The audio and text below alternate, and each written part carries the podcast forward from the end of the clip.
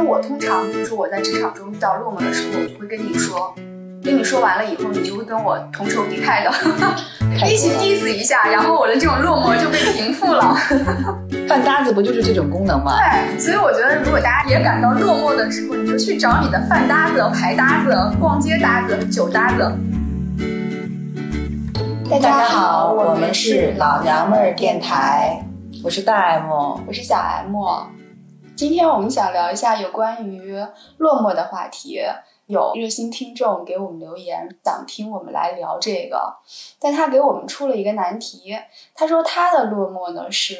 一方面觉得落寞，一方面又没有不愉快的情绪。嗯，这个其实是有点难啊。这个其实是很难，因为在我们看来，落寞其实是一种负面情绪。他提的这个情绪其实是非常微妙的，实际生活中。如果是落寞的话，很难不情绪低落。嗯，如果是那种很短暂的情绪，嗯它可能一下就过去了，你很难留在记忆当中。凡是能给我留下很清晰的记忆的，那它应该是有实际内容的。我理解他说的呢，就是通常人们在感觉落寞的时候是往内归因的，觉得是由于我自己的原因造成的，嗯而他并没有觉得不愉快的话，他很有可能是往外归因的，觉得是外部的原因造成了这种状况。比如说跟落寞差不多的词，你能想到的可能是孤独、难过、寂寞，但是听他描述的这种感觉，应该是孤独未满、难过未满、寂寞未满，就是都达不到这个程度。所以这个听众的内心还真的是不太好反驳呢。但我们一向是对粉丝特别好，对 我们要粉丝让我们对说无论啥怎么样，我我们们都就要说啥聊一聊。所以我们只能硬着头皮聊我们自己感受到的落对寞。我理解应该至少是没有那么平和，嗯多少还是有一点小情绪，比如说有一点孤单，有一点低落，有一点感觉没有意义、没有方向。对，那我们先不管他怎么感觉了，嗯我们先聊聊我们是怎么感觉的。对，嗯，你是怎么感觉的？嗯，我能清晰的记忆起来，人生的落寞阶段嗯有两次，就我把它分为一次是物理落寞，嗯一次是真正的心理落寞。嗯，我先说一下这个物理落寞吧。嗯应该就是我在生完孩子刚回到公司上班的那个阶段。刚生完孩子的人，大部分或多或少的本身有一点小抑郁，还没有达到抑郁症的那个程度，但是心里的一些不适是有的。嗯正赶上公司在我休产假的这个阶段，经过了一次结构调整。我休产假之前负责的项目已经不在了，然后我就要回归到另外的一个项目组当中去。嗯这个项目组的同事和领导相对来讲都是陌生的。嗯相对陌生吧，以前也在一个公司，但是没有特别多的交集，尤其是领导。同事呢，经过了一茬的更新换代，老同事留下的不多了，有很多都是新人。就比如说吃饭吧，我就没有饭搭子。在公司，你知道有饭搭子是很重要的一件事儿，嗯是的对吧？嗯当然，从我内心来讲，那个时候生活的重心就在孩子身上，这个很自然，对吧？事业还有公司的环境，其实对我来讲影响是不大的。而且我觉得自己吃饭，我还可以看看手机什么的。嗯其实我内心是有点享受的，嗯但是在外人眼里呢，我其实就形成了一个物理上的落寞。哦，就觉得你很孤僻。，对，吃饭的时候大家都是成双结对的，但是没有人跟我一起吃饭。嗯我有的时候一天下来可能都说不了几句话。那个时候公司有一个老同事， 嗯，叫他潇洒哥吧，然后笑。他那段时间就经常跟我吃饭，有的时候我不想跟他吃饭，哎，那是因为他也没有饭搭子不吗？是他有，哦，他有饭搭子。但是你知道他后来说一句什么话吗？他好善他良。说。他说：“我不跟你吃，你跟谁吃饭呀？” 气死我了，你知道吗？他 这么一说，感觉我特别可怜。嗯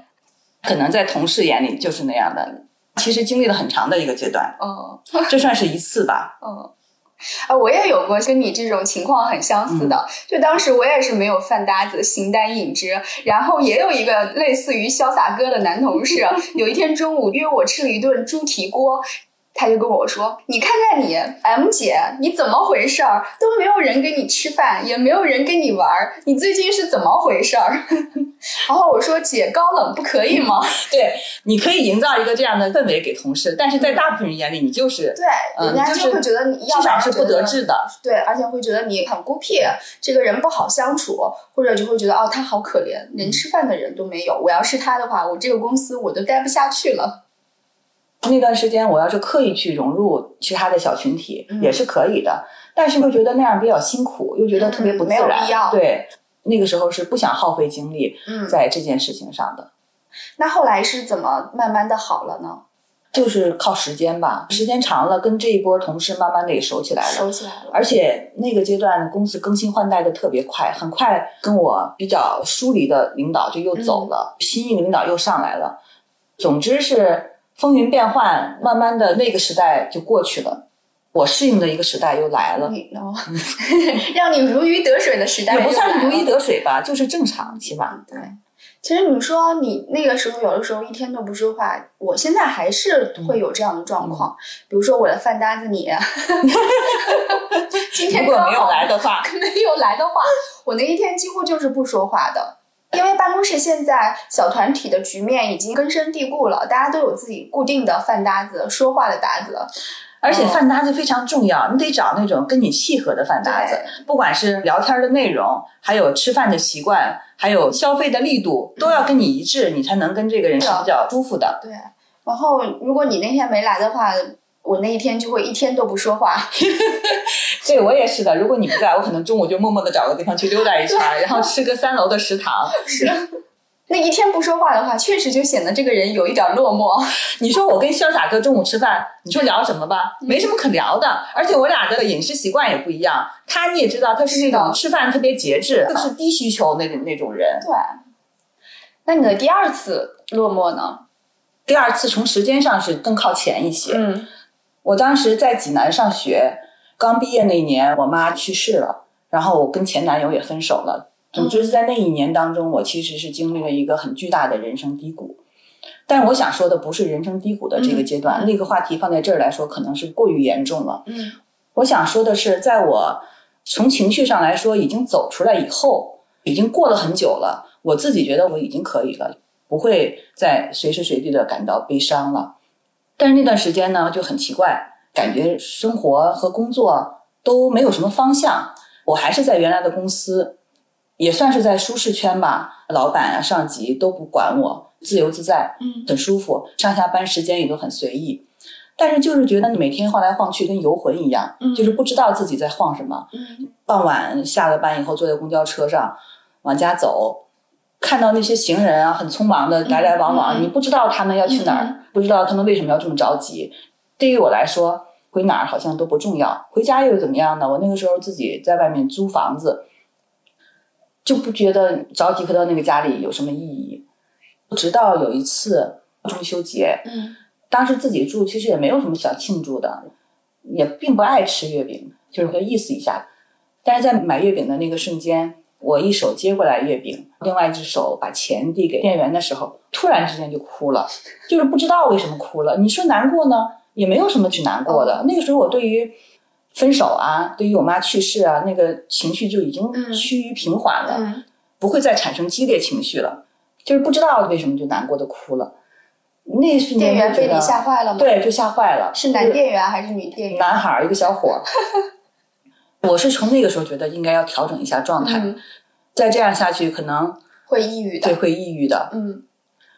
后来我就来北京了，来北京以后换了一个环境对，换了个环境就是要操心的事儿太多了，住房呀、工作呀，适应新环境，就很多细节的事情，用具体的事情就被填满了，对你就没有时被填间满去考虑更多的一些情绪上的小细节，哦，匆匆忙忙的就过来了，就走出来了。哇，那你的落寞都是比较大的事件，对，能在记忆当中刻下来的，其实是有具体嗯是事件是事的。件。哎，跟你的相比，我的落寞特别庸俗，哦 我的落寞就很那 可能就我们对“落寞”这个词的理解本身也是有落偏差寞。的。我我通常会在两种情况下感到落寞，一种是当我意识到我自己不再是女主角的时候，我不再是焦点的时候，我是容易落寞的。不仅仅是我，而是像我这一代人，比如说我们八零后在。前十几二十年的时候，整个这个世代的人，他是一个焦点的。嗯无论你是在职场还是在朋友圈当中，属于这个年龄层的人是最经占社常会的主角。对，他是占主角，他是焦点的，人们喜欢把话题往你身上引，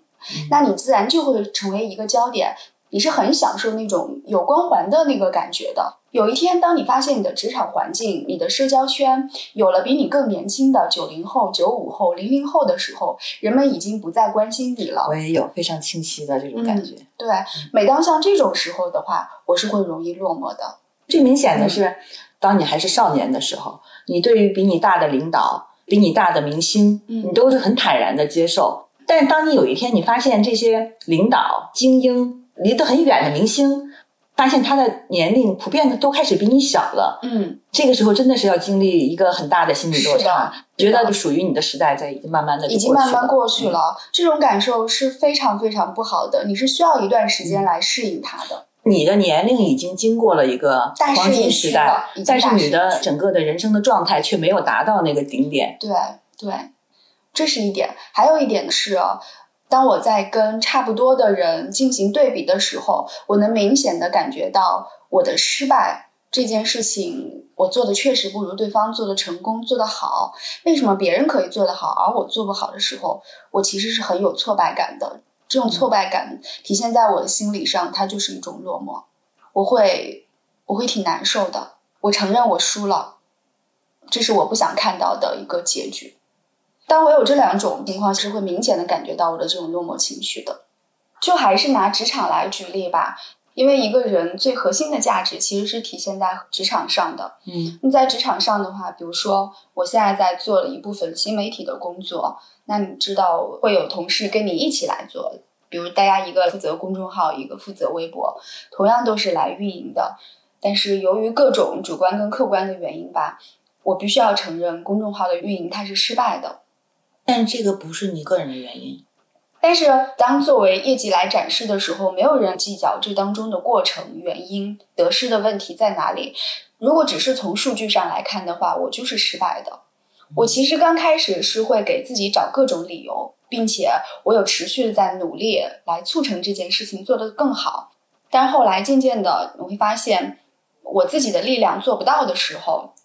就会接纳这个结局。其实本来就还好，我会不断的安慰自己说这与我无关，与我无关。有一天你会发现，当进行工作汇报的时候，已经自动的把我这部分的工作汇报都抹去了，我不需要来做这个的时候，你就会觉得原来我现在做的工作已经不需要被看到了，它已经自动的默认为它消亡了。这个时候你其实是会很落寞的，尤其是当对方做的还比较不错的时候，领导会把关注点全部放在对方身上。当需要数据支撑的时候，他只需要对方的数据，而不需要我这方面的时候，那种落寞感是会更加强烈的。嗯，你能感同身受我吗？能感同身受，但这个确实不是你个人的原因，而且只要是身在这个环境当中，也了解这种情况。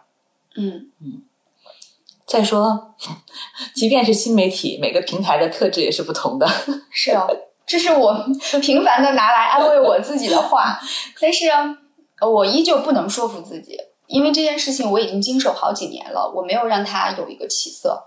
那你在此之前，你有做过成功的公号吗？也没有吧？没有啊，对呀、因为公号发展的历史也不过就是这么短短几年，嗯我就是协同这短短几年没有成长。你首先你现在在做的不是一个个人公号，它就有很多要掺杂一些嗯，官方的东西，不是你自己能左右内容的，所以你也不必自己个人来承担这个得失。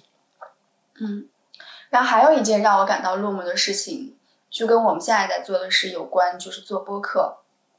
我现在平息了我的落寞，是因为我们已经开始做了。嗯，就这件事情，我们也已经开始操作了。但当我们还没有开始起步的时候，我看到身边有朋友、有同行来做，并且取得了一定成绩的时候，我是很落寞的，因为大家几乎同时会萌生这样的想法。但是我由于拖延症或者是各方面的原因，我没有踩在第一波。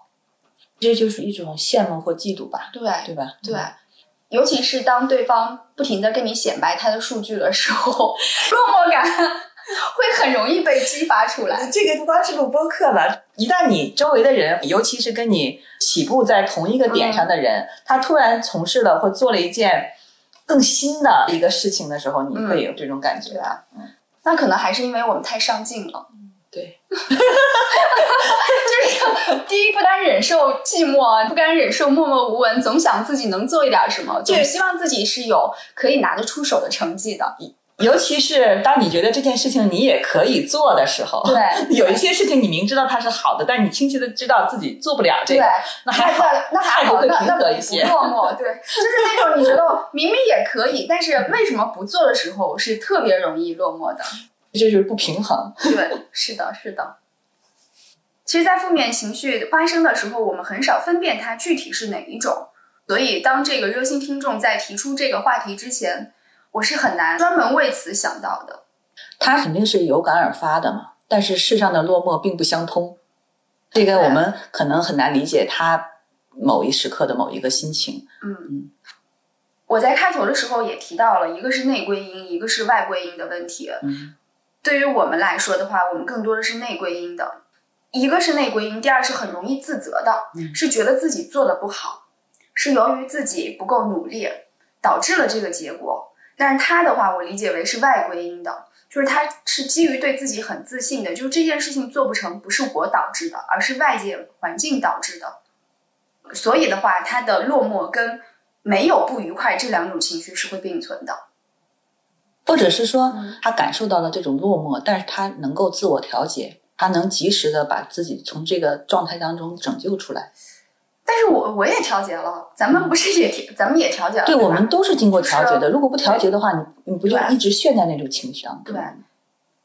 当我通常，比如说我在职场中遇到落寞的时候，我就会跟你说，跟你说完了以后，你就会跟我同仇敌忾的，